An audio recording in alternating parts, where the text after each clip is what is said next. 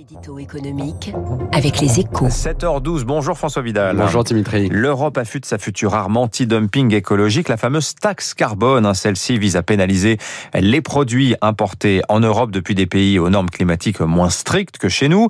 Euh, tout cela doit être présenté le 14 juillet par la Commission européenne. Les échos en publient les contours ce matin, François. Cet impôt aux frontières de l'UE, est-ce que c'est aussi ambitieux que le prétend Bruxelles? Alors sur le papier, la, la réponse est oui. Dimitri. Hein. C'est bien le bouclier promis pour préserver la compétitivité de notre économie à l'heure du Green Deal européen.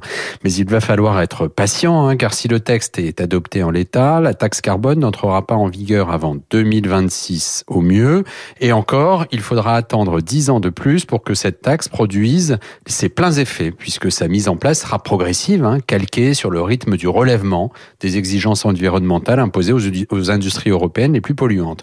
L'idée est évidemment de ménager une transition en douceur pour que nos producteurs d'acier, de ciment ou d'engrais notamment ne soient pas tentés de se délocaliser au plus vite dans des pays moins regardants.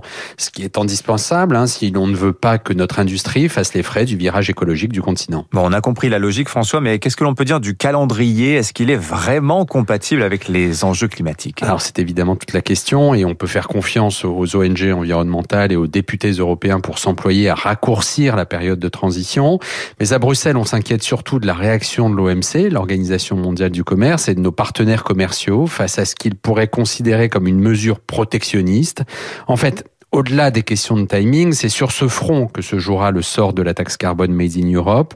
Et plus largement, étant donné le poids de l'Union européenne dans l'économie mondiale, le niveau d'exigence des standards environnementaux imposés au niveau international. Merci François Vidal des échos. La taxe carbone, hein. enfin le mécanisme européen carbone, pardonnez-moi, le, le, mot taxe a été banni justement pour euh, complaire à l'OMC. C'est à la une de votre journal Les échos ce matin.